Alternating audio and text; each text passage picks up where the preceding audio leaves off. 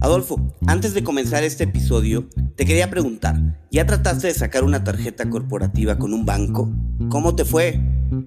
Adrián, ni me cuentes. La verdad, es un proceso difícil, tortuoso, y eso me recuerda a varios de los episodios que ya nos han contado invitados en cuentos corporativos, donde nos relatan la dificultad que es hacer este tipo de trámites en los bancos tradicionales.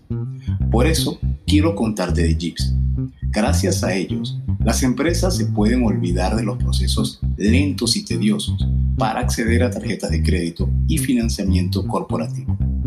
Invitamos a nuestros escuchas a registrarse en tryjeeps.com. Se lee t r y j w e s.com e ingresan nuestro código de referido, cuentos. O pueden ir directo a las notas de este episodio y hacer clic en la liga de registro. Y haciendo eso, en cuestión de días tendrán tarjetas de crédito, físicas y virtuales, ilimitadas para todo su equipo. Por si fuera poco, tendrán acceso a una plataforma de gestión de gastos que hará despegar su negocio, así como también opción a capital de trabajo y créditos de crecimiento. Si quieres crecer rápido, necesitas un socio que vaya realmente a tu velocidad.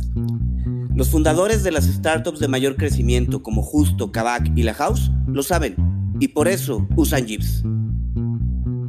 Fíjate cómo empieza el cuento, ¿no? O sea, tú llegas, un venezolano en México, con otro venezolano, con otra venezolana, este, y, llegamos y le decimos a la gente, oye, mira, tenemos toda esta trayectoria del mundo, venimos de McKinsey, montamos líneas, o sea, tenemos toda esta experiencia, buenísimo, pero queremos ahorita agarrar y queremos no, no vender autos usados, porque eso no es lo que tú dices. voy a montar un negocio donde montar un algoritmo de precio para evaluar carros en tiempo real. Luego voy a evaluar esos carros con tecnología para saber qué tienen y qué no tienen para saber cuál comprar.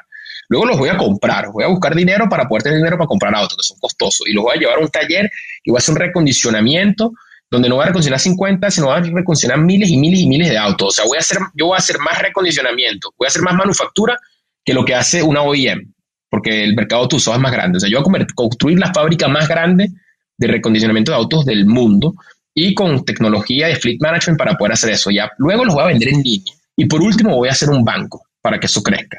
Este, porque es la única manera de acelerarlo. Y todo eso va a funcionar dentro de una aplicación donde las personas lo que van a darle un botón cuando quieran hacer el servicio su carro, le van a dar un botón cuando quieran cambiar el carro, le van a dar un botón cuando quieran hipotecar su carro. Obviamente, cuando tú cuentas eso, al principio la gente dice, está loco.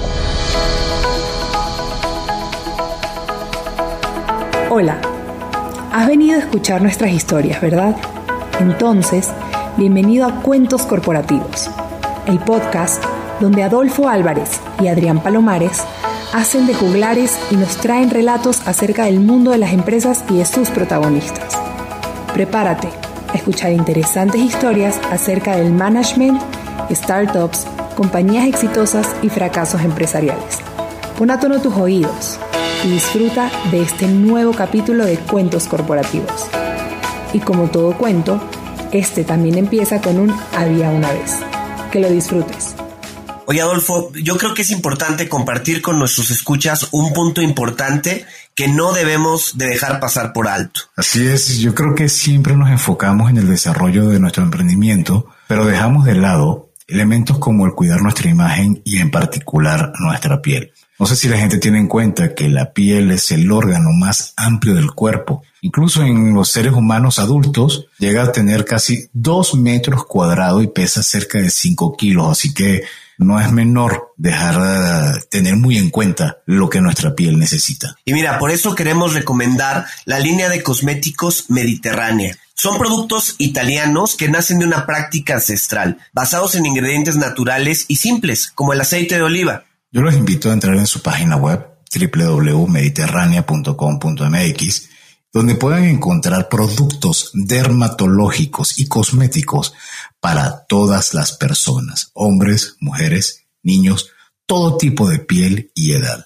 Para conocer más, visita www mediterránea.com.mx y realiza tu compra. Si usas el código cuentos, vas a obtener un 15% de descuento al probar estos productos. Hola a todos y bienvenidos a un nuevo episodio de Cuentos Corporativos. Somos Adolfo Álvarez y Adrián Palomares y nos sentimos muy contentos de que nos estén escuchando. Cuentos Corporativos es el podcast que relata historia de mujeres y hombres que construyen, emprenden, innovan, se equivocan, fracasan y en la mayoría de los casos se levantan y vuelven a comenzar. Vamos a escuchar las historias de vida de ejecutivos, emprendedores, coaches, líderes, atletas, músicos, chefs, científicos, bueno, infinidad de profesiones. Es gente excepcional, a quien retamos a contarnos sus vidas y secretos, con el fin de que podamos aprender de ellos. dicho esto, comenzaremos este nuevo episodio diciendo las palabras mágicas. Había una vez un joven venezolano de 37 años, nacido en el municipio Baruta, en los suburbios de Caracas. Sus primeros pasos universitarios los dio en la Universidad Católica Andrés Bello en Venezuela, donde estudió economía. Formó parte de la élite de la Fundación Gran Mariscal de Ayacucho y posteriormente hizo una maestría en la Universidad de Oxford. Carlos Julio García Otati tiene una vida profesional que lo ha llevado por diferentes tipos de empresas y giros. Fue brand manager de Alfonso Rivas, empresa venezolana del sector de alimentos y bebidas. Luego estuvo un año como senior product manager en Amazon. Posteriormente pasó al mundo de la consultoría en McKinsey. Su vida profesional tomó un giro muy particular al viajar a México, primero porque tuvo problemas para vender su auto en Colombia, lo que sería clave más adelante, y segundo porque pasaría a encargarse de Linio, uno de los grandes marketplaces de América Latina. En 2016, Carlos deja Linio para fundar Kavak, la plataforma número uno en México para vender y comprar vehículos usados.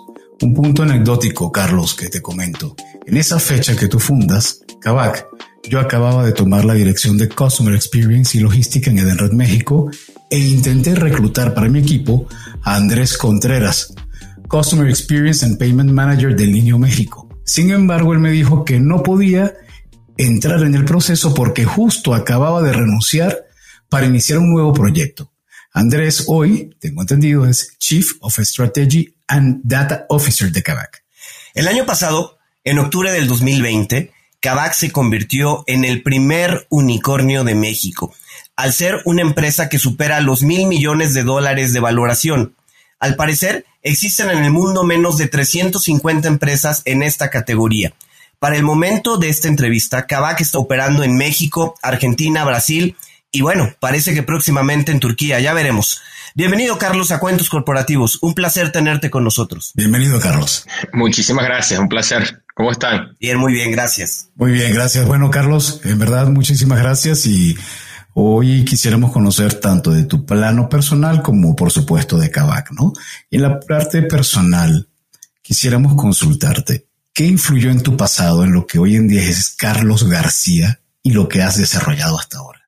Mira, gracias, Adolfo. Yo, yo creo que son, son, muchas cosas, ¿no? Yo, eh, mucha gente me pregunta sobre Kavak, cómo, cómo, cómo, este crecimiento ha sido tan acelerado en cuatro años, cómo, cómo se ha logrado tanto en tan poco tiempo, y mi respuesta siempre es que no son cuatro años, son de mi lado 37, y si sumas, digamos, los años de todas las personas que están en mi equipo, son millones de años de, de experiencias, de éxito, fracaso, y, y, digamos, de, de, de aprender de, muchas de estas cosas que hemos vivido para, para, que, para, que, para que nos lleve hasta acá, ¿no?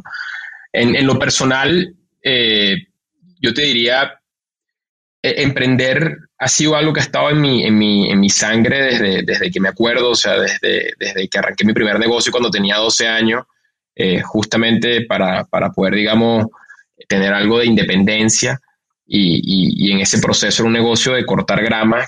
En, en ese proceso me di cuenta que, que, que, la oportunidad, el problema no era yo cortar gramas, el, la oportunidad más grande que había era cómo, cómo, cómo, podía cortarle las gramas a todas las personas que habían, digamos, en, eh, cercanas a donde yo vivía. Y fue cuando, cuando monté la primera vez un negocio que no era yo solo, sino que requería de gente, requería de personas para poder lograr la misión. Y, en ese aprendizaje para mí, eh, desde ese momento me di cuenta que para hacer cosas grandes tienes que rodearte de gente grande y tienes que rodearte de gente con hambre que quiera hacer cosas. Y, y, de ahí en adelante me dediqué a, a, a coleccionar personas, este, perso y, personas que, que, me, si me caen bien, si me traen buena energía, si, si, si son, si son buenos con, con, con, tu vida, tienes que mantenerla cerca y, yo creo que el, el haberme mudado tanto, eh, como niño en ese proceso me, me mudé más de, fue, fue, más de 14 colegios antes de ir para la universidad, luego de la universidad y cuando empecé a trabajar también tuve una vida donde, donde me mudaba muchísimo, lo único que se mantenía constante era la gente que, quería este, y, la gente de la cual yo me forzaba a estar rodeado, ¿no? Y ese proceso de, de, mudarme tanto, ese proceso de, de, iniciar desde cero tantas veces, me, me, dio a mí la flexibilidad de no tenerle miedo a iniciar de cero, ¿no? De, realmente saber que que, de cualquier manera, en mi, naturaleza y mi constancia siempre iba a arrancar de cero porque era lo que ocurría siempre. Entonces me, permitió explorar diferentes cosas y yo creo que de las cosas que yo más les recomiendo a la gente es que exploren hasta que encuentren que, que, los llena, hasta que encuentren que, en qué son buenos, porque tienes que ser bueno, no, no, no lo puedes hacer más o menos. O sea, y la única manera de encontrar en qué eres bueno es explorando, explorando cosas diferentes y yo tuve una oportunidad de, de poder hacer todo eso en circunstancias buenas y en circunstancias malas, pero, pero exploré. Y, hoy en día me trajo a, hacer lo que me apasiona, que es construir, eh, eh, es construir con gente que admiro eh, y, tratar de, imaginarnos algo que, queremos hacer que hoy en día no funciona y, lograrlo, ¿no? y no, pudiera estar haciendo ninguna otra cosa que no, que no sea eso. Me di cuenta después de probar tantas cosas que construir el futuro es, de las cosas que más me apasiona y, hacerlo con gente que admiro es la única manera de hacerlo. Carlos, eh, muchas veces se habla del término la mafia linio y de los negocios que provienen de la gente que ha pasado por linio. En el futuro, ¿podríamos estar hablando de la mafia Kavak? ¿Cómo consideras que con una eh, plantilla de más de 1.300 personas puedes fomentar una cultura de emprendimiento interno para que se hable de esto, de la mafia Kavak? Eh, empieza por lo, lo, básico que estamos haciendo, ¿no? Recuerda que cuando tú arrancas una organización desde cero, este, la mayoría de las personas que, que, arrancan esta organización, y una organización que crece tanto como lo que crece Kavak, como lo que creció Línea en su momento, experimenta cosas que más nadie experimenta, ¿no? O sea, pasar de, de cero a uno, pasar de cero empleados a 100 empleados, de 100 empleados a 1000, en un periodo corto muy, en un periodo muy, muy, muy corto de tiempo hace que las personas realmente vivan a un ritmo que no vive el resto de la gente, ¿no? Este, eh, al si la organización crece 10 veces en un año, tú como persona que estás en la organización tienes que crecer esas 10 veces o por lo menos garantizar de rodearte de personas que te permitan, digamos, hacer que ese crecimiento ocurra, ¿no?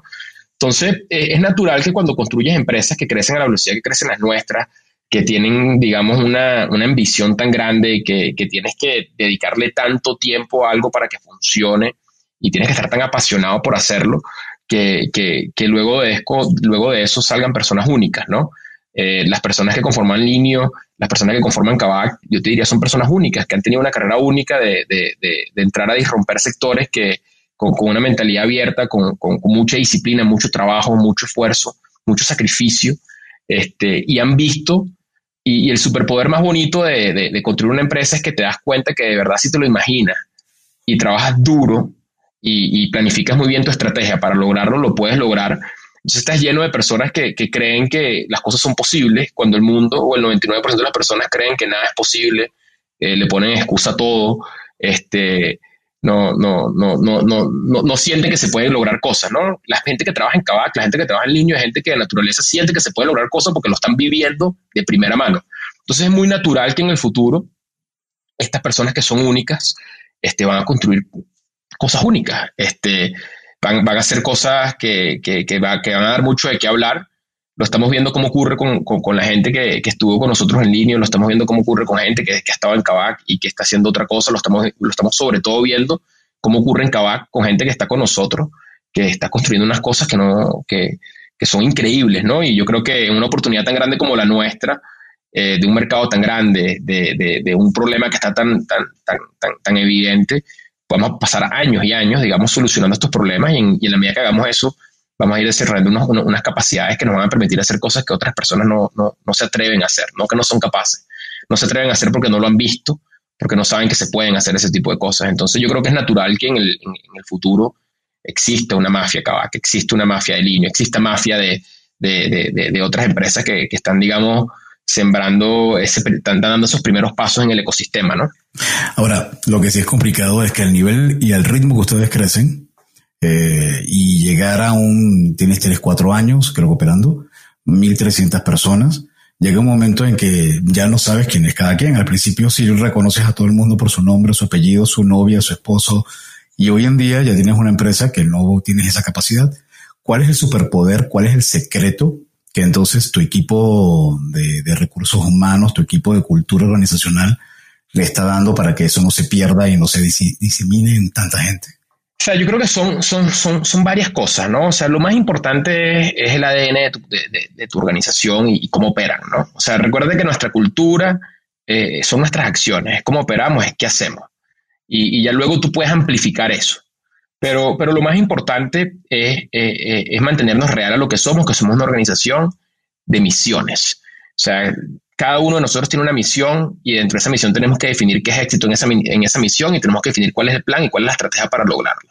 Entonces, a medida que tú construyes una organización donde la gente no entra un rol, donde la gente no entra un empleo, sino entra una misión, ya por ahí eh, el mindset con el que entras es muy diferente, porque la misión puede culminar cuando traigas éxito.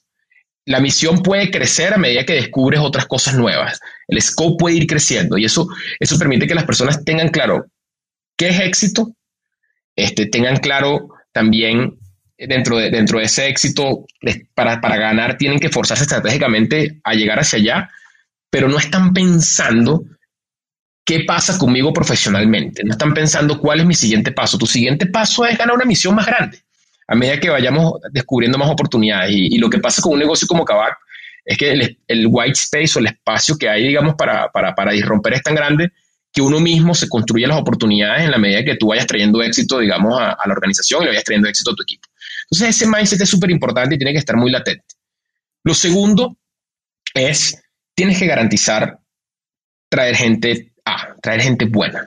La gente buena quiere estar con otra gente buena. Entonces, a la medida que tú, cuando yo te asigno una misión y esa misión es una misión retadora, ya, si, si a ti eso te emociona, ya eres el perfil correcto, porque es el perfil que estamos buscando. Y si aparte, al lado tuyo, contigo, las otras personas que están son personas que admiras, son personas buenas también, que están también dando el todo por el todo para lograr su misión, eso te mantiene también motivado porque no hay nada peor que uno estar dándole con todo y que el que tengas al lado no tenga la misma, no tenga el mismo ritmo, ¿no? Eso no, nos hace lento.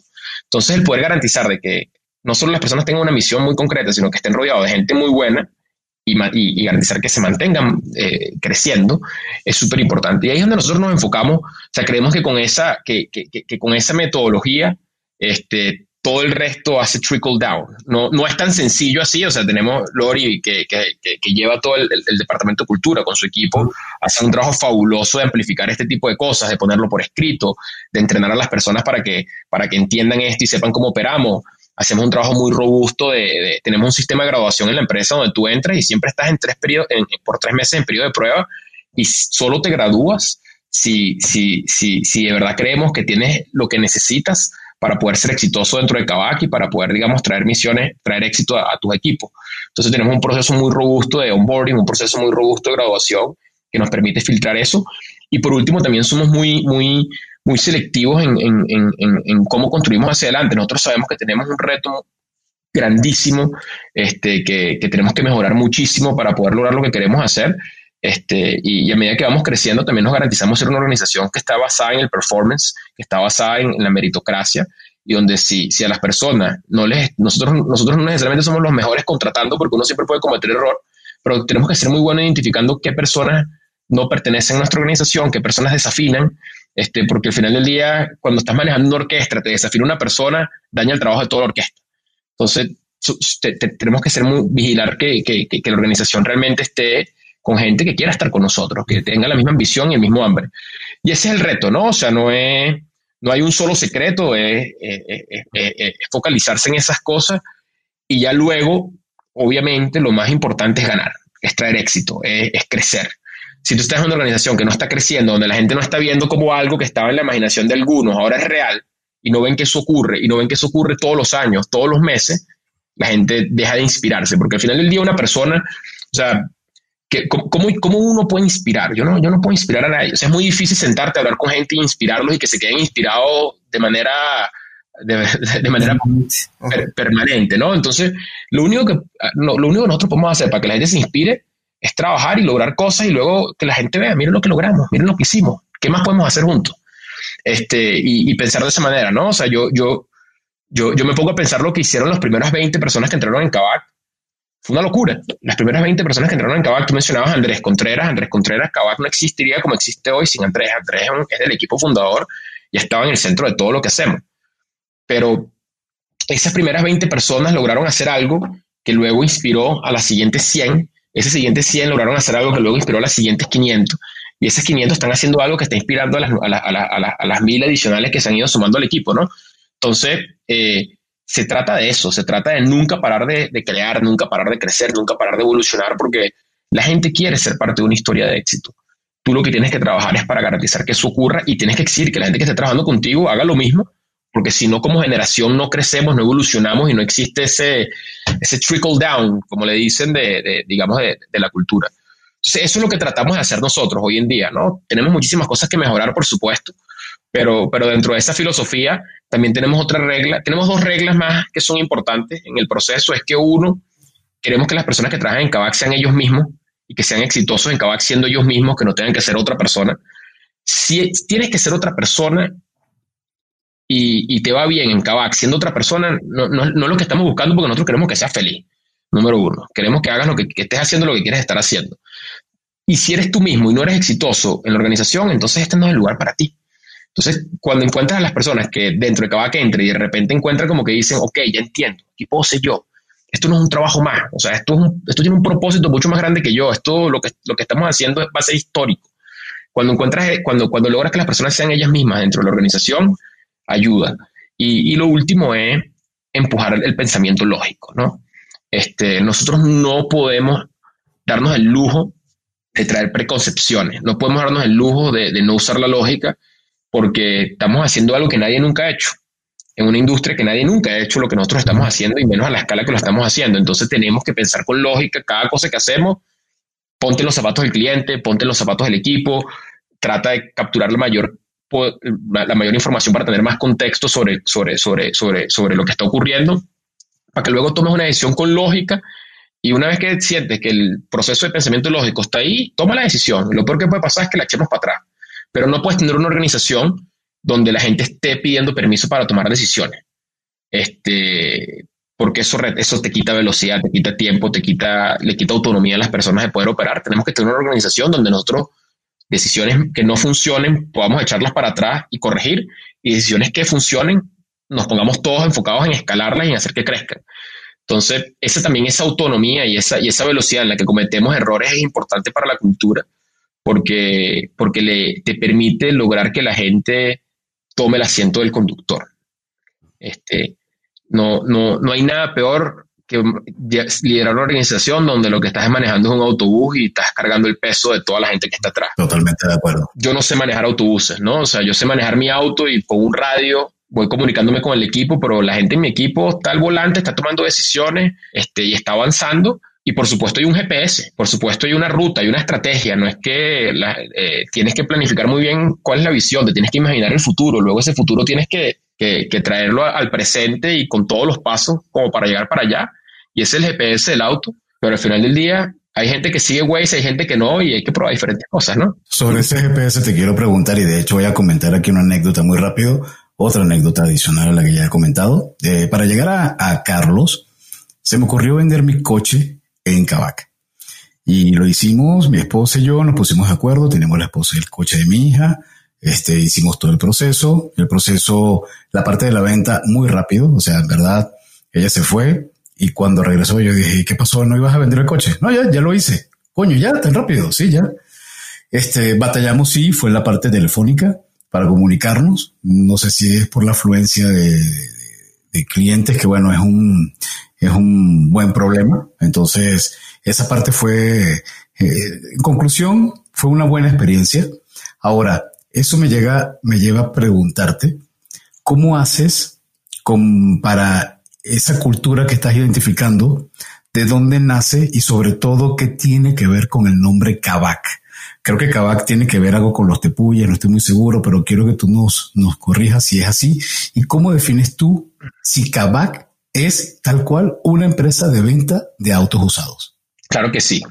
Somos, somos muy lejanos a ser solamente una empresa de autos usados, ¿no? O sea, Kavak es una empresa de tecnología y de datos que, que, está habilitando el sector automotriz para crear mejores alternativas de movilidad para las personas, pero que también está trabajando para, para, para traer más inclusión financiera y que más personas puedan crecer profesional y personalmente. ¿no? Este, los autos es la excusa detrás de todo lo que hacemos. ¿no? Eh, y el propósito que nosotros tenemos es un propósito bien, es simple, pero, pero tiene muchas dimensiones. ¿no? O sea, nosotros queremos, por un lado, eh, son, varios, son varios pasos. ¿no? O sea, el primer paso es encontramos una industria rota que tenía muchos problemas de fraude, muchos problemas de, experiencia del cliente, muchos problemas de, visibilidad, muchos problemas de no poder financiarte, este, muchos problemas donde, donde como particular ir a, enfrentarte a esta industria, eh, las experiencias podían ser desde que te maten hasta que, hasta que, eh, hasta que fueses parte, digamos, un fraude en tu proceso de compra y vimos que en el 47% de los casos eso ocurría. Entonces, lo primero que nosotros salimos a resolver fue cómo podemos hacer que este proceso no sea tan complejo, donde las personas no tengan que invertir tanto tiempo, donde un proceso que antes llevaba seis meses, que era el vender tu auto, luego acceder a financiamiento y comprar otro auto, te podía tardar hasta seis meses, digamos, buscando y, asegurando de que, de, que, todo ocurriera bien, llevar eso a un clic, ¿no? O sea, es cómo podíamos simplificar eso y cómo pudiéramos garantizar que toda esa transacción, por más de que de repente esperaste una hora más, una hora menos, ibas a tener una empresa detrás y, y la base, que era lo que queríamos resolver, se resolviera. Y esto lo hicimos. ¿no? Y, esto lo tenemos que continuar haciendo y lo tenemos que continuar mejorando porque nuestros clientes demandan este, respuestas mejores, demandan que su tiempo invertido sea menor y nosotros queremos asegurar que nuestra solución sea una solución que te devuelva lo que más vale para ti, que es tu tiempo y tu seguridad, ¿no? Y que puedas también sentirte respaldado, que, que, entres y, y, formas parte de una familia, ¿no? Por otro lado, hay otra parte importante en lo que nosotros queremos ser y lo que estamos tratando de ser es que queremos ser una, empresa que, hace que la clase media crezca 30, 40%, este, y no vemos, un, no vemos ningún asset que, tú puedas financiar que cree tanto valor al instante, ¿no? Eh, recuerda que los latinoamericanos en promedio vivimos a dos horas de donde trabajamos, hay que usar transporte público y el transporte público lamentablemente no está en las mejores condiciones, tenemos que invertir cuatro horas entre ir y venir, digamos, al trabajo eh, y, eso es porque no hay acceso a que tú puedas, digamos, tener un medio de transporte mejor como un auto privado. Y nosotros estamos tratando de asegurar que tengamos autos que podamos llevar a estos clientes y que podamos darle también financiamiento para que puedan hacer esto. Y sentimos fielmente que cuando tú le das un auto a una persona este, que, tiene que pasar por ese, proceso de, commute en el día a día, le cambias automáticamente su vida personal porque de la noche a la mañana se le abren los planes que tiene con su familia, se le abre cómo puede soportar a su familia y le cambia también su vida profesional porque puede ser mucho más creativo, se ahorra tiempo número uno y luego puede ser mucho más creativo en cómo genera ingresos y eso le permite el dar ese cambio tan, tan profundo y tan rápido porque es de un día para otro, nosotros creemos que también inspira y que inspira a las personas a, continuar progresando, ¿no? O sea, yo cuando arranqué con mi primer carro, ese era el primer carro que pude comprar y luego poco a poco uno, uno, uno, iba, uno iba creciendo su aspiración este, y, y, y, y forma parte de un motivante para, para, para, para, poder crecer, ¿no? Entonces, nosotros queremos ser una empresa que está en el medio de eso y que lo hace este, nuevamente quitando todas las cosas oscuras de ese proceso y que lo hace también poniendo, asumiendo que el 99% de las personas son personas buenas, que lo que quieren es un auto este, hoy en día la industria financiera le cuesta, digamos, tomar estas decisiones de financiamiento porque por un lado,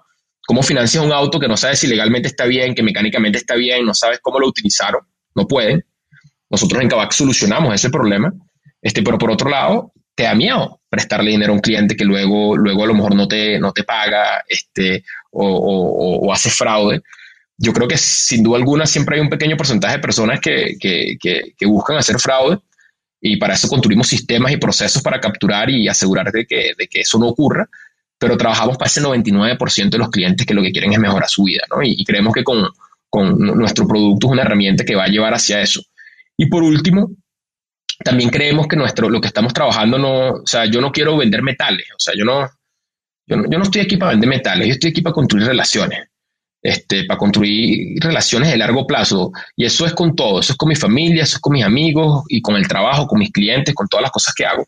Eh, y nosotros creemos que si nosotros construimos una plataforma donde nosotros podemos garantizar que el cliente compre su primer auto con nosotros, luego lo financie con nosotros, le hace el seguro con nosotros, hace el servicio y mantenimiento con nosotros y lo cambia con nosotros y se mantiene con nosotros por, el, por lo largo de su vida, eso nos va a permitir a nosotros realmente poder no tener que monetizar cada transacción, sino poder monetizar a lo largo de la vida del ciclo de vida del cliente e invertirle ese dinero que no estamos monetizando o que, o que estamos recibiendo, invertirlo en mejor producto, mejor servicio para poder entregarle lo que el cliente quiere más, que es tiempo y ser parte de cosas buenas, ser parte de cosas que le mejoren su vida. ¿no? Entonces, eso es lo que queremos hacer nosotros y nuestro reto es cómo construimos esa confianza y cómo construimos un producto que sea lo suficientemente simple como para, como, como para que ocurra. ¿no? Y en, a lo largo de ese tiempo, este, eh, es donde tú ves lo que es nuestro negocio. Nosotros lo que queremos hacer es parte, una parte fundamental de la vida de nuestros clientes, donde le quitamos tiempo, lo, lo ayudamos a progresar este, y, y, siente que tiene una estructura de soporte en su vida para, para, para, para tener una mejor vida. ¿no? Y, de eso se trata lo que estamos haciendo y lo hacemos con tecnología y creemos fielmente, con tecnología y datos lo escalamos y es lo que nos permite crecer a la velocidad que estamos creciendo, pero creemos fielmente que el auto es una herramienta esencial que logra eso. Y no, y no hay muchas otras herramientas que logren tanto impacto este, como, como lo es un auto, y menos en Latinoamérica. Entonces, ese es nuestro propósito y eso es lo que estamos tratando de hacer porque si nos imaginamos, o sea, yo en 20 años me puedo imaginar un, producto, en, ni siquiera 20, en 10 años, muchísimo mejor de lo que, de, lo que existe hoy, incluyendo Kavak. Kavak, como nosotros trabajamos hoy, hay que disromperlo porque tenemos muchas cosas que mejorar. Entonces, el, ir en ese camino, construir ese futuro es nuestro propósito y, va mucho más allá de comprar y vender autos, ¿no? O sea, eso, eso simplemente es la herramienta que, sentimos que, puede agregar un montón de valor. Carlos, eh, el otro día platicábamos con Vincent de Endeavor México y nos decía que, bueno, que la gráfica de ventas de Kavak no cabe en su pantalla. Textualmente nos lo dijo. ¿Cómo les ha ido en ventas? y bueno, ¿cómo les ha impactado la pandemia? ¿Kavak ya es una empresa con números negros? Si no lo es, ¿cuándo estimas que va a ser? Mira, fíjate, nosotros como siendo emprendedores latinoamericanos en un ecosistema donde estábamos arrancando en el momento que nosotros arrancamos Kavak, o sea, no había mucho capital, era, era, otro, era, otro, era otro mundo, ¿no? Fue hace poco, fue hace cuatro años y medio, pero lo que ha pasado en los últimos cuatro años y medio es, una locura, ¿no? Este, y nosotros teníamos que siempre, cuando, cuando, tú construyes un negocio en la TAM, uno tienes que, tienes que aprender y entender que vas a tener que construir probablemente múltiples negocios porque los verticales no están desarrollados.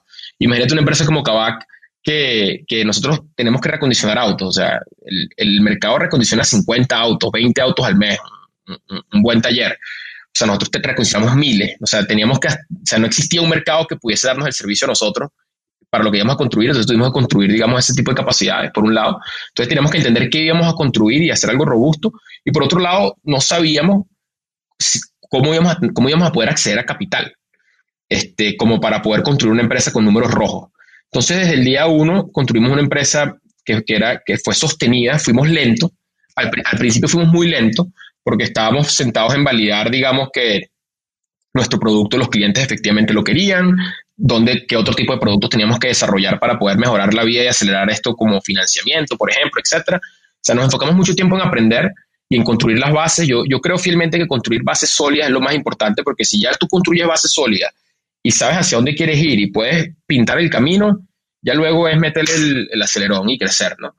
Este, nosotros nos enfocamos en los primeros años en construir bases sólidas y, eso nos permitió construir un negocio muy sostenible, eh, donde, donde operamos con, con, con, economics positivos, con economics, con economics en verde, que eso significa que en cada transacción no perdemos dinero, este, pero sí invertimos de manera muy robusta en equipos de tecnología, este, en, en, en, en infraestructura, en, en, cosas que, que, no, que no tienen que ver con la operación de hoy, pero que tienen que ver con lo que queremos construir hacia el futuro, ¿no? Entonces, en ese sentido, no somos una empresa que, genera utilidades, somos una empresa que está invirtiendo, que está creciendo, pero con, un negocio muy, muy, muy robusto y, muy sostenible, ¿no? O sea, si tú, ves, si tú ves nuestros números comparativamente con la industria de, empresas que están en nuestro sector, nosotros hemos logrado mucho con muy poco, este, por, por esa disciplina que tuvimos desde el inicio. Antes de continuar con nuestra entrevista, te queremos recordar lo que mencionamos al principio de este episodio.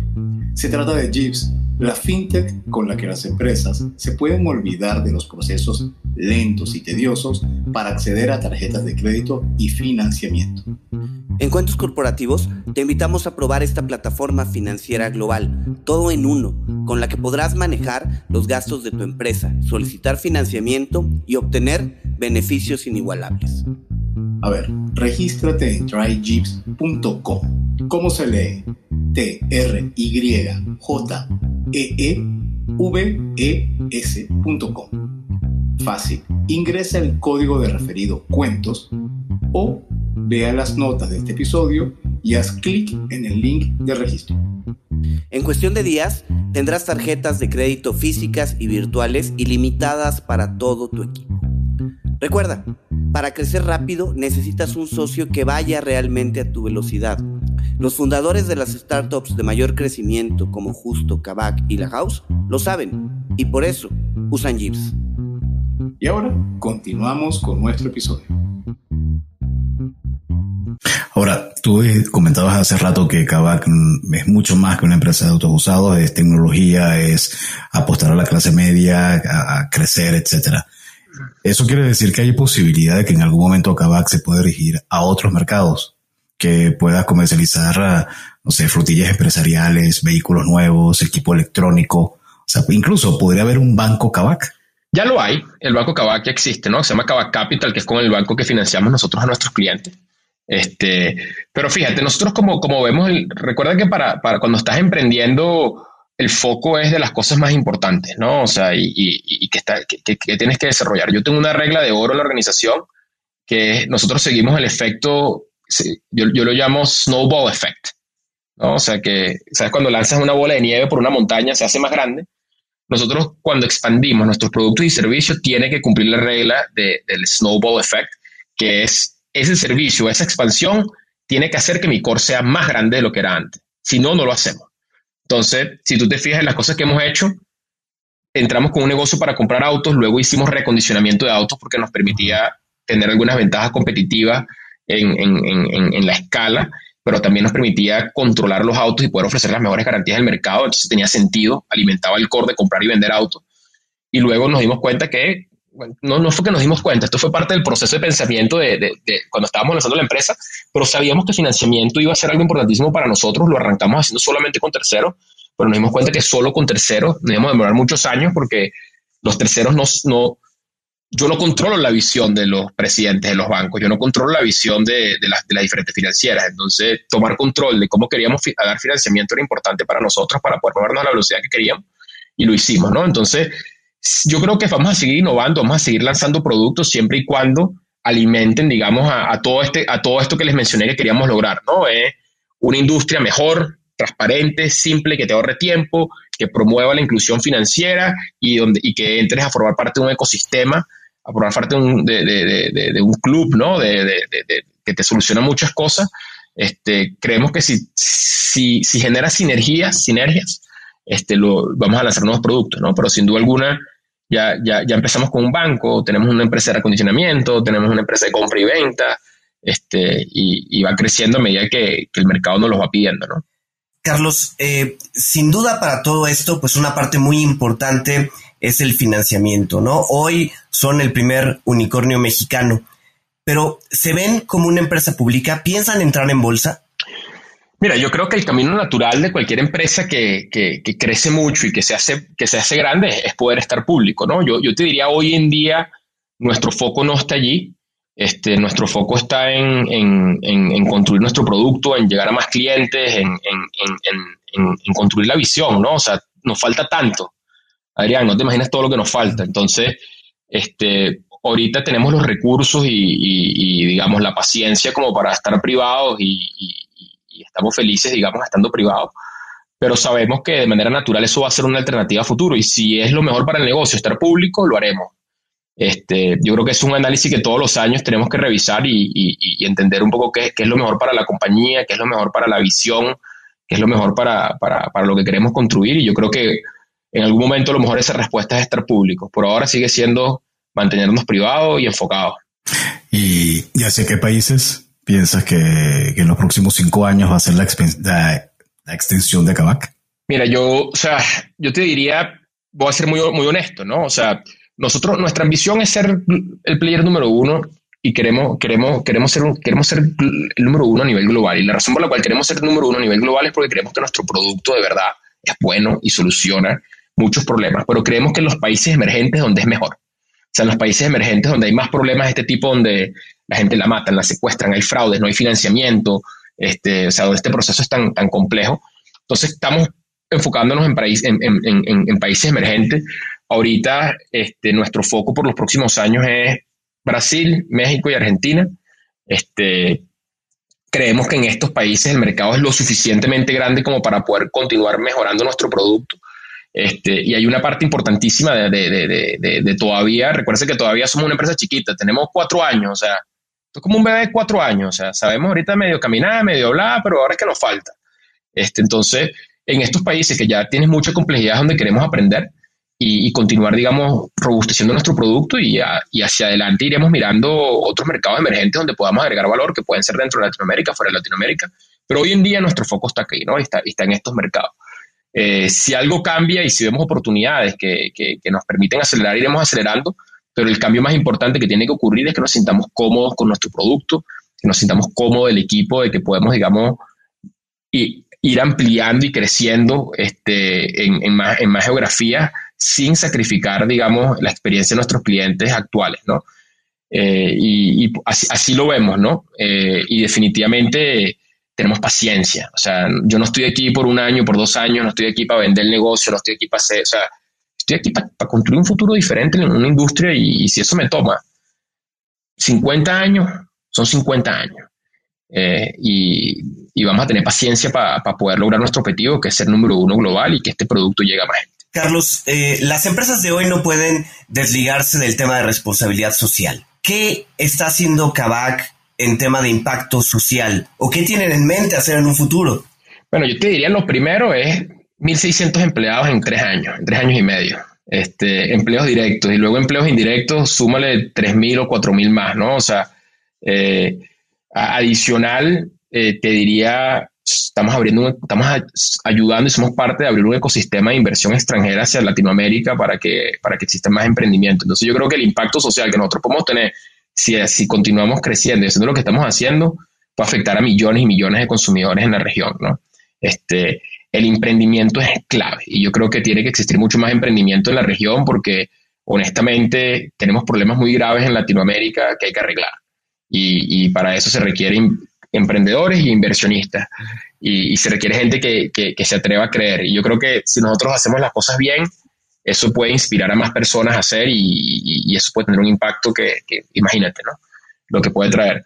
Por otro lado, este, lo, también es una empresa de, movilidad donde nosotros estamos en el mercado secundario y, eso nos permite a nosotros agarrar un asset que ya está en el auto y asegurar de que ese asset cambie de manos de mejor manera, sea menos, el, proceso, el proceso tenga menos, menos incidencias legales y también puedes mantener ese asset en mejores condiciones para que tenga menor contaminación, para que, para, que promueva, digamos, ese tipo de cosas.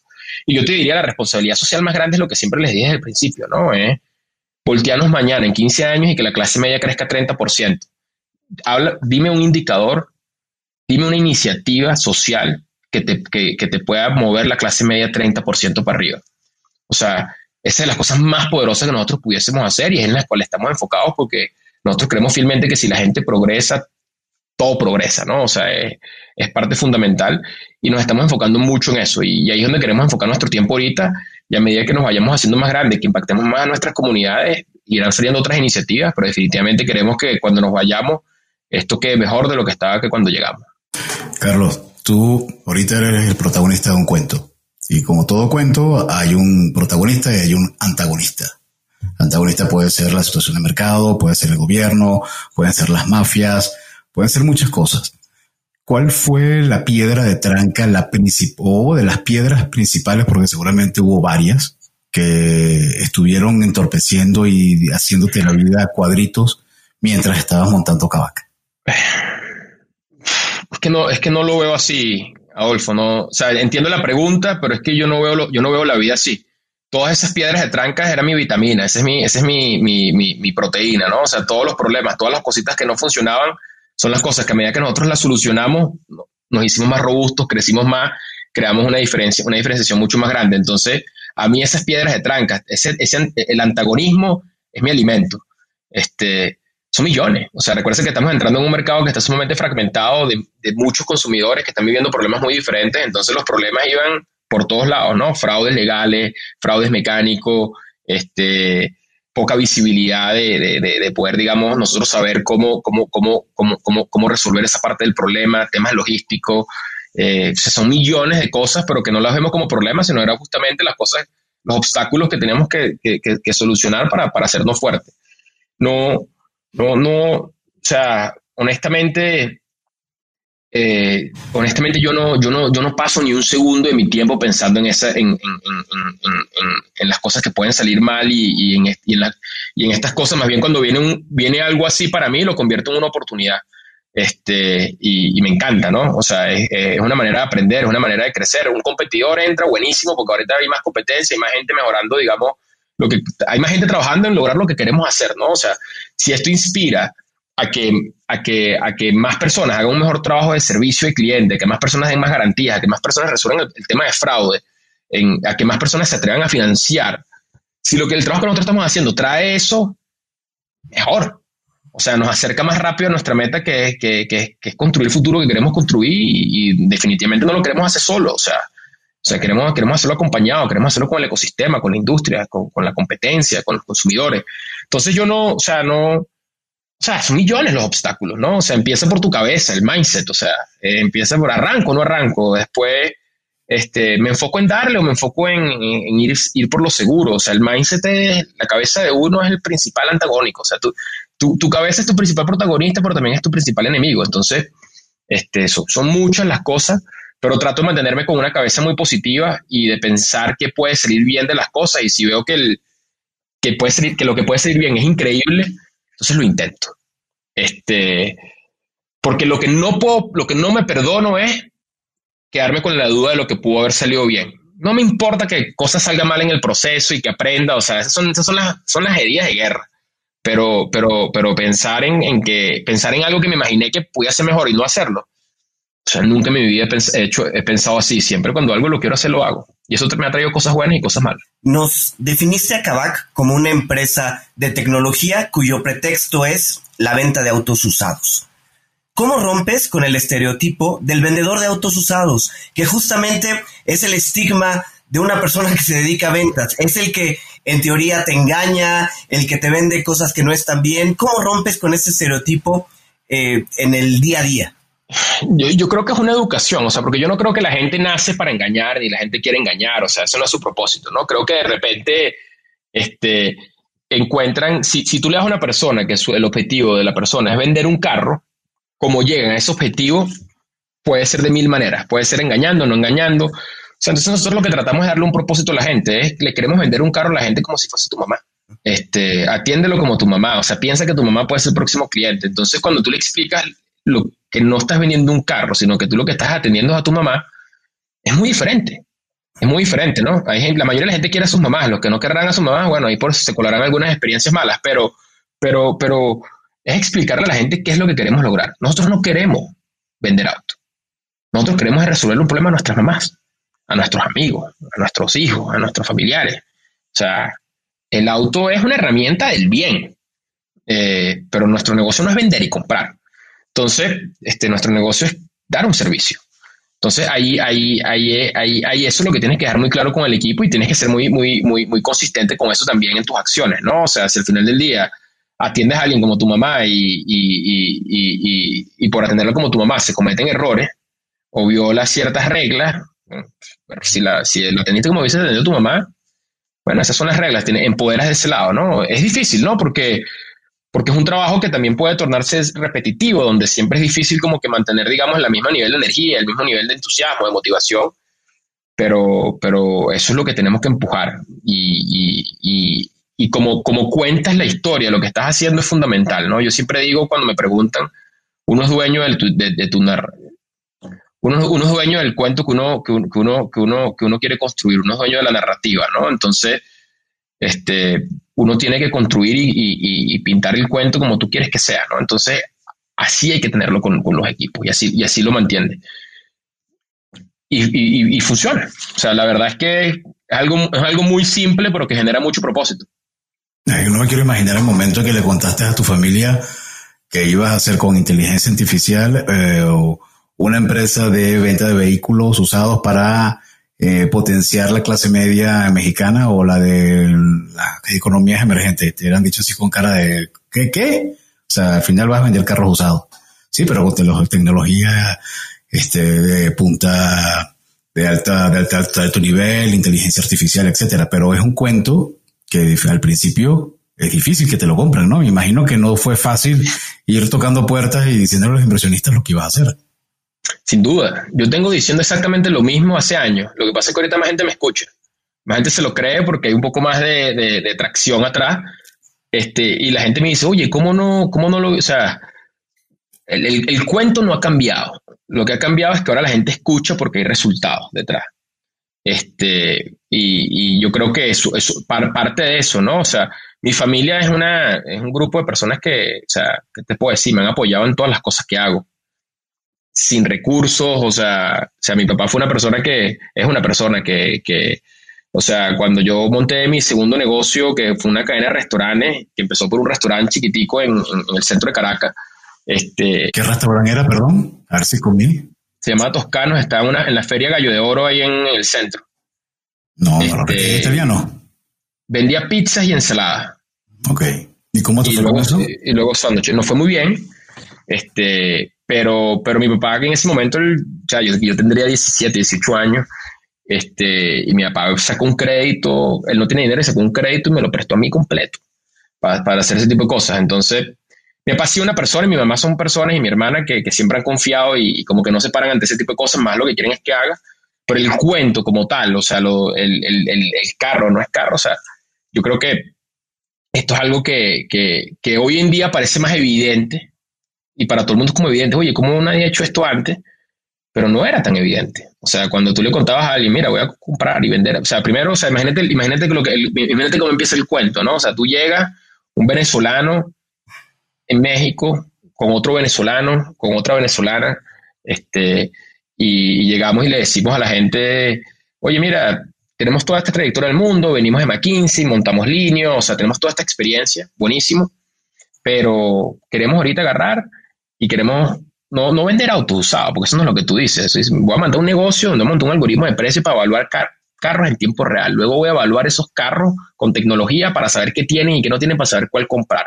Luego los voy a comprar, voy a buscar dinero para poder tener dinero para comprar autos que son costosos y los voy a llevar a un taller y voy a hacer un recondicionamiento donde no voy a recondicionar 50, sino voy a recondicionar miles y miles y miles de autos. O sea, voy a hacer, yo voy a hacer más recondicionamiento, voy a hacer más manufactura que lo que hace una OEM porque el mercado usados es más grande. O sea, yo voy a construir la fábrica más grande de recondicionamiento de autos del mundo y con tecnología de fleet management para poder hacer eso. Luego los voy a vender en línea. Y por último voy a hacer un banco para que eso crezca. Este, porque es la única manera de acelerarlo. Y todo eso va a funcionar dentro de una aplicación donde las personas lo que van a darle es un botón cuando quieran hacer el servicio su carro, le van a dar un botón cuando quieran cambiar el carro, le van a dar un botón cuando quieran hipotecar su carro. Obviamente, cuando tú cuentas eso, al principio la gente dice, está loco. ¿No? O sea, ¿cómo empiezas a hacer todo ese, ese degree de complejidad? Entonces uno lo que hace al inicio, Adolfo, es que no cuentas todo el cuento. uno cuenta un pedacito, el pedacito que la gente puede entender y que la gente puede creer que puedes hacer con lo que con la trayectoria que tú tienes, ¿no? O sea, nosotros cuando contamos la primera parte del cuento, este, yo todavía no cuento todo el cuento de lo que yo tengo en la cabeza. O sea, voy soltando un poco más y más y más porque cada vez hay más credibilidad, pero la visión es algo que tú guardas y la tienes que tener muy cercano a tuya porque la visión, hay un grado entre visión y locura. Este, y que la gente se equivoca en, en, qué, parte está. inclusive en nuestro propio equipo, tú hablas con, con Andrés, tú hablas con el grupo y, hablábamos un poco de las cosas que yo quería que hiciéramos hace cuatro años, que hoy en día hacemos, y todo el mundo decía, esto está loco, o sea, eso no lo vamos a hacer. Este, eso, eso, no, eso no, no tiene sentido. O sea, hay, hay cosas que, que, que, inclusive tienes que dosificar dentro de la organización porque eh, mucha, mucha imaginación crea ansiedad y, hace sentir a las personas que de repente el foco no es el correcto, que estás disperso. Este, entonces el cuento tienes que echarlo capítulo por capítulo y nadie ha visto el final del libro. Este, Oye, Carlos, con todo lo que nos platicas, podría yo asegurar que te gustan los cuentos, ¿es así? Me gustan, bueno, no, no leo cuentos, pero, pero escribo cuentos, sí. Escribo cuentos y los hago. ¿Cuál es tu cuento favorito o tu escritor de cuentos favorito, si es que lo tienes? Mira, a mí me gusta, a mí me gusta un escritor, no, escribe cuentos, cuentos largos. Es, el, escritor que escribió la película Moneyball, que escribió el libro Michael Lewis, se llama, el de The Blind Side, The Big Short. O sea, esta es una persona que cuando él, escribe, a mí me gusta cómo él escribe porque él, agarra personajes y te cuenta como que la historia del personaje y te lo lleva ese personaje hasta un punto. Luego te cuenta otro personaje y te lo lleva hasta ese punto, hasta, hasta otro punto. Y te cuenta cinco personajes y luego todo como que se une. Entonces cuando, cuando llegas, cuando estás leyendo la mitad del cuento no entiendes qué está pasando, no entiendes cómo una cosa se conecta con la otra, pero de repente de manera mágica todo se empieza a conectar y entonces todo empieza a tener mucho, no solo sentido, sino es divino, porque es como, wow, o sea, ya estás metido en, o sea, de verdad te, te mete en la historia cuando, cuando conoces el background de todos los personajes. Y, él es un escritor, que, eh, un escritor que era un periodista, este, y, se, le metió, se le mete la vida de gente real y, cuenta cuentos sobre gente real y, lo lleva, y lo lleva, digamos, a eso, a, un lugar donde uno lo puede entender. Entonces tú ves la película Moneyball y es buena, pero el libro es una cosa que es mucho mejor. Eh, te el libro Poker's Room y es un, es un, libro increíble, ¿no? Y a mí me gusta, me gusta eso porque crea contexto. Un tipo que te, te da todo el contexto que necesita para que luego después disfrutes. O sea, la subida, vas creando contexto y luego la bajada y el final cierra durísimo. Este, y a mí me gusta eso porque es parte de lo que estamos haciendo nosotros también, ¿no? Estamos como que creando contextos, diferentes cuentos y, y, y creo que es de las cosas, esta es de las cosas que más me emociona de Kavak, que es que todavía estoy en el, estamos, estamos en el segundo o tercer personaje del cuento. O sea, todavía nos faltan unos siete, ocho personajes más. Y cuando estén todos los personajes contados, cuando ustedes, los consumidores, de verdad van a entender qué es lo que estamos haciendo. O sea, no, no se imaginan todas las cosas que hay detrás, ¿no? De, de, la historia que estamos nosotros contando. Pero ese, ese, es, uno de los, es uno de los escritores que, que, que, más me gusta y de los libros que recomendaría que leyeran si, si, si son entretenidos. ¿Algún tipo de libro en la parte de negocio que, que sientas que vale la pena echarle un ojo y, y revisarlo a detalle? Mira, yo mi recomendación, a mí, me, a mí me gustan las historias porque las historias no te dan retroalimentación, ¿no? Las historias te cuentan algo y luego uno puede con esa historia como que sacar lo que quieras y hacer lo que tú quieras. A mí a veces cuando te dan una retroalimentación muy directa, me cuesta agarrarla porque, porque la gente al, al, final del día te retroalimenta en función a su vivencia, en función a lo que tiene, a lo que está pasando. Entonces las historias siempre son un poco mejores. Pero libros buenos, yo te diría, eh, hay un libro que es muy bueno para las personas que quieren emprender o que están emprendiendo. Mejor, mejor, es un libro que te lo tienes que leer en diferentes ciclos de tu vida. Eh, mucha gente lo conoce. Eh, lo escribió Ben Horowitz, que se llama Hard Things About Hard Things. Esto es un librazo. Este, creo que cualquier biografía de emprendedores me las leo completas y me gustan este, de repente no todo el libro me gusta, por ahí partecitas que uno rescata con, con, con, las cuales te puedes identificar. Entonces yo siempre busco, no tengo mucho tiempo para leer, lamentablemente, este, eh, tengo que darle. Y, y, no, no soy el típico CEO que dicen por ahí que los CEOs se leen 52 libros al año. O sea, yo estoy construyendo una empresa, no, soy, no, no, no estoy manejando una empresa, entonces no tengo tiempo para leerme 52 libros al año. Pero eh, trato de, de, de, de, leer cosas que, que, sé que son interesantes y que una fraccioncita me puede quedar para, para probar cosas. Cualquier cosa que me permita a mí, que me, que me cuente una historia de algo que ocurrió, de, de, dónde estaba el mindset de una persona, este, me ayuda porque lo que más me inspira a mí es el mindset de la gente. A mí me encanta la gente, me encanta cómo piensa la gente, como me mudé tantas veces. Eh, o sea, por muchos años yo tenía que adaptarme a diferentes circunstancias en diferentes lugares. Entonces tenía que observar mucho y, a mí me encanta entender, digamos, en qué mindset está la gente para hacer las diferentes cosas. Porque lo más loco y lo más interesante es que tú conoces gente que hace cosas increíbles y cuando las conoces en persona, son igual que tú, es un tema de mindset, es un tema de mentalidad. Entonces, todo lo que me permite meterme en la, en la cabeza de las personas, me gusta. ¿Alguna aplicación móvil o gadget tecnológico que recomiendes en tu vida profesional? ¿Algo que utilicen en Kavak, por ejemplo, para trabajo remoto o algo así? Eh, Slack, este, o sea, creo que Slack, y, depende cómo utilice la herramienta Slack, ¿no? O sea, nosotros, ¿qué, es la belleza? ¿qué, es la belleza de un canal como, a hacer aquí propaganda, Slack un rato? Este, pero más que Slack, a lo que uno puede lograr con eso. Lo, lo, interesante cuando tú tienes, cuando tienes, o sea, tú cuando estás manejando un negocio, tú tienes que tener tus KPIs, las métricas que te permitan saber cómo le está yendo al negocio. Si le está yendo bien, le está yendo mal. Y tienes que leer mucho yo leo por lo menos una hora todos los días los reportes de la organización across para entender un poco dónde está la organización, qué está pasando. Entonces, cuando tú lees toda esa información y sabes qué está pasando con tu organización y luego estás en los grupos de Slack, y, y yo estoy en muchos grupos de Slack, no participo en todos, pero estoy en todos a, muchos niveles de, operativos, o sea, estoy, leo todo. Y, yo hay algo que hago como, como, como, como regla de oro es, me leo mis reportes para saber cómo está mi organización, me leo todos los chats y me leo las experiencias de los clientes, leo todo lo que está pasando con los clientes, los videos que nos dejan, estoy en Twitter, estoy estoy todo el día, digamos, absorbiendo, aprendiendo para ir mejorando. Entonces, lo que me gusta de Slack es que es una herramienta que si tienes los reportes correctos, si estás pendiente de tus clientes, lo interesante de Slack es lo que no lees. Cuando tú ves que está pasando algo en tu organización, que está pasando con los clientes, y eso no es un rollo ahorita interno, la gente no está explotando por el Slack con este problema, porque nadie lo está haciendo, nadie lo está atendiendo. Entonces, Slack es una herramienta increíble para ver lo que la gente, para, para, para, para, no le, para, para, para encontrar cosas que, que, te pueden ayudar a mejorar y que nadie las está mejorando. Entonces, eso te permite poder entrar y, y mover la aguja con, mira, ¿cómo, ¿qué está pasando aquí? ¿Cómo podemos acelerar aquí?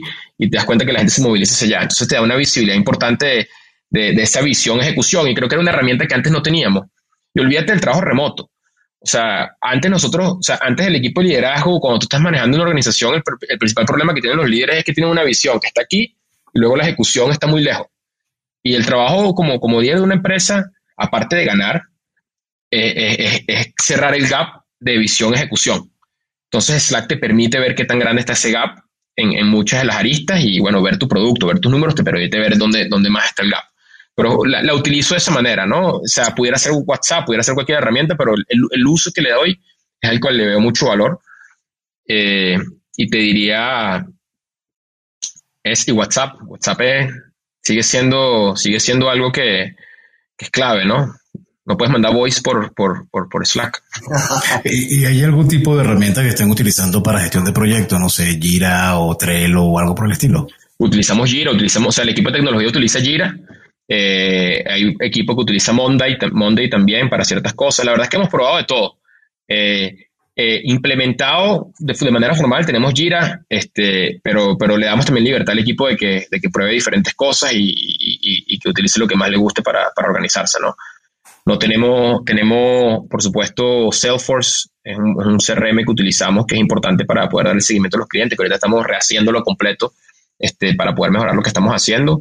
Y, súper importante que yo te diría, este es el consejo menos sexy que vas a recibir, este, pero que, es clave, eh, es un, buen sistema de RP. Este, al final del día, cuando estás montando un negocio, lo último que piensas es en montar tu sistema de cómo llevas la contabilidad, cómo llevas, cómo llevas toda esa parte, este, porque al final lo primero que estás tratando de pensar es que el negocio funcione. Nosotros la primera inversión que hicimos fue un sistema de RP, pero porque a mí me tocó ver implementar un ERP en un negocio que estaba en movimiento, eh, que ya era grande y fue un desastre, ¿no? O sea, se tardó años en implementarse, había mucha discrepancia entre lo que decían los reportes y lo que estaba pasando en tu organización. Entonces nosotros desde el día uno decidimos o fracasamos o somos exitosos con un ERP. Entonces esta es la primera inversión que vamos a hacer y nos permitió, nos permitió llevar mucha disciplina y tener mucho control del negocio y eso nos permitió ser sostenible. En estos procesos de levantamiento de capital fue mucho más fácil porque teníamos sistemas todo, todo más controlable, pudimos auditar la empresa desde el día uno con buenos auditores. Este, entonces, para cualquier emprendedor que está buscando hacer algo, montese un buen sistema de RP financiero. Es lo menos sexy que van a hacer en su día uno, pero lo que les garantizo es no quieren pasar cinco años haciendo eso. Entonces, en el día uno va a pasar mucho menos tiempo y en el año cinco van a estar pensando en sus clientes y no montando un sistema, digamos, de, manejo de, su, sus finanzas. Ese, sistema para nosotros ha sido clave. Carlos, ¿dónde te pueden contactar nuestros cuenteros, nuestros escuchas? Si alguien quiere pues mandarte un mensaje o usar redes de Kavak, ¿dónde pueden hacerlo? Mira, me puedes contactar a. Tengo un Instagram abierto que es Carlos J. García O. Eh, y también estoy en LinkedIn con, como Carlos Julio García también. Esos son los lugares donde estoy, estoy, más activo y trato, leo todo, no respondo todo, este, pero, pero estoy, eh, estoy activo y estoy viendo qué está ocurriendo en esos canales. Nos consta, literalmente. Carlos, un mensaje final en esta sesión donde seguramente la mayoría que te está escuchando eh, quiere seguir los pasos de Kavak. ¿Qué puedes decirles? Empiecen. Empezar, empezar tomando la decisión, el primer paso, ¿no? O sea, la, parte, más, la parte más compleja de, o sea, déjame profundizarlo, ¿no? Déjame, déjame profundizar este mensaje. Yo creo que hay cuatro, hay, cinco cosas que, que, que, uno tiene que hacer como emprendedor. y, no, no, todas son, son evidentes y no todas son fáciles, pero la primera es definir la ambición. ¿Cuál es el sueño? O sea, tienes que tener claro qué quieres hacer, tienes que tener claro qué tan grande quieres que sea, tienes que tener claro cuál es el futuro que vas a construir. Si no lo tienes claro, es imposible hacer la segunda cosa, que es definir la estrategia.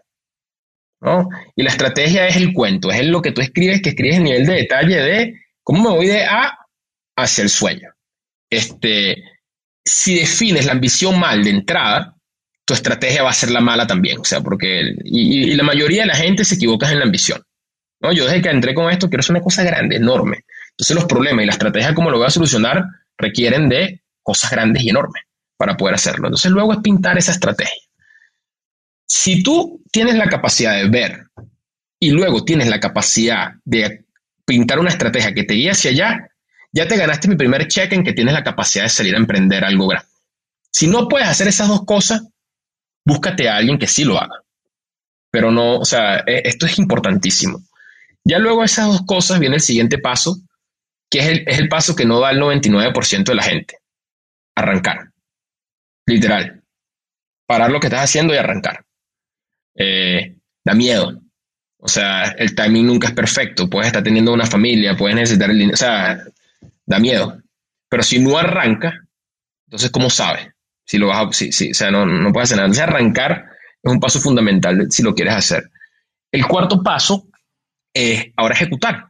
Y ejecutar es algo que definitivamente lo que requiere es disciplina de poder tomar decisiones, de todos los días tomar decisiones y tomar riesgos y aprender y iterar y a través de ese proceso de ejecución mejorar esa estrategia que tienes inicial este, con lo que vas aprendiendo. Y todo eso viene, digamos, empastado en, en, en razonamiento lógico. Todo lo que estás haciendo en, ese, en, en cada uno de estos cuatro pasos tienes que hacer con razonamiento lógico desde arrancar, ¿no? O sea, tienes que... O yo cuando arranqué, o sea, había una gran posibilidad de que mi familia pasara hambre, ¿no? Eh, pero bueno, dije, tengo seis meses y eso es problema de Carlos del futuro, no de Carlos de ese momento este, para, para, para, para hacerlo y ese fue mi, ese fue mi pensamiento lógico, ¿no? no fue el más robusto, pero funcionó.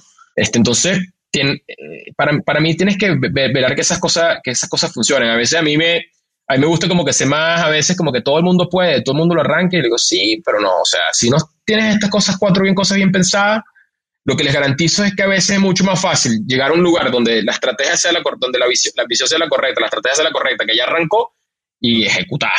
¿No? Y eso te puede traer mucho más éxito. De repente es más fácil llegar a un lugar donde ayudas en la parte estratégica. O sea, son, son, son, diferentes los, los pasos en los cuales tú crees que tienes tu fortaleza. Para arrancar algo grande, de impacto, tienes que poder jugar relativamente bien en todos esos espacios.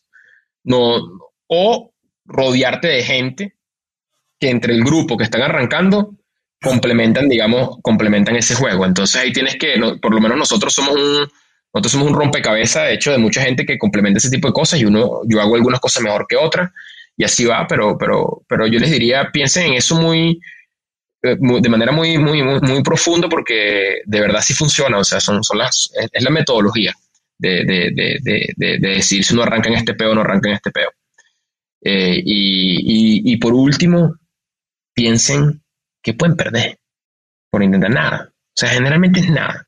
Siempre y cuando no pase nada con tu salud, dale. O sea, uno no, uno no se, uno, o sea, o sea, estamos, hay mucho tiempo. Hay, hay, demasiado tiempo como para no intentar algo y para no volver a, a, reinventarse. O sea, el mundo está lleno de oportunidades, el mundo está lleno de problemas, el mundo gente necesita gente buena, gente trabajadora. O sea, para gente buena, gente trabajadora, que tiene hambre, que le echa pichón, este, van a haber oportunidades, entonces no, no, no se pongan a pensar que puede salir mal porque les garantizo que, que, que, a lo mejor sale mal, pero de eso van a aprender y se van a volver a montar y van a volver a darle. Yo, yo he tenido que arrancar tantas veces que ya, ya, ni siquiera pienso que puede salir mal. Lo que pienso bueno, tendré que volver a empezar. Pero cuando pienso, todas las veces que he vuelto a empezar, siempre empiezo más fuerte. Siempre, siempre empiezo más, más, más preparado y no me dejo tumbar por el fracaso. Para mí el fracaso es nuevamente el fracaso y los problemas en la proteína, este, porque pues, puedes, puedes, puedes fracasar 100 veces, pero si la pegas una, goes, rueda, ¿no? Y yo no estoy diciendo que nosotros la hemos pegado todavía, pero estamos en ese proceso porque seguimos, seguimos, digamos, esa metodología sigue igual de viva hoy que lo que estaba cuando, cuando arrancamos hace unos años, ¿no? Carlos, ha sido de verdad un placer platicar contigo. Muchísimas gracias por acompañarnos y a ustedes por escucharnos. Si les gustó este episodio, no duden en recomendarlo, en suscribirse en su plataforma y calificarnos con cinco estrellas. Síganos en nuestras redes sociales, Twitter, Instagram, Facebook, LinkedIn y en las notas de este episodio van a encontrar todos los handles de cada una de estas redes. Les recordamos que Cuentos Corporativos es un podcast producido por Adolfo Álvarez y Adrián Palomares. La edición de sonido está a cargo de Audica Producción y en la creación de contenido y soporte de producción contamos con el apoyo de Evangelina García. Y como siempre decimos, las empresas, sin importar su origen, razón de ser o tamaño, tienen todas algo en común. Están hechas por humanos. Y mientras más humanos tienen, más historias que contar. Y todo cuento empieza con un había una vez. Nos escuchamos en el próximo capítulo. Muchas gracias, Carlos. Gracias, Carlos. Gracias a ustedes. Oye, Adrián, en estas conversaciones con diferentes emprendedores, uno se da cuenta del nivel de energía y concentración que le dedican a su proyecto, ¿cierto? Sí, la verdad es que a veces es impresionante, ¿no? Sabemos que los proyectos los llevan a situaciones de mucho estrés o dificultades para dormir. Pero bueno, Ahora yo, yo sé que cada vez son más personas los que recurren a vitaminas y suplementos alimenticios para conseguir sus metas. De hecho, leía que en Estados Unidos tres de cada cuatro adultos toman suplementos alimenticios de forma habitual. Yo creo que en esto vale la pena que todos nuestros oyentes conozcan la propuesta de Mi Salud con Z. Es una startup mexicana que está revolucionando la forma de consumir vitaminas con un enfoque basado en la personalización. Entras a la web haces un test, te van preguntando por tu edad, preocupaciones, hábitos, alimentación y con base a tus respuestas, ellos te recomiendan la combinación de vitaminas que más te puede ayudar.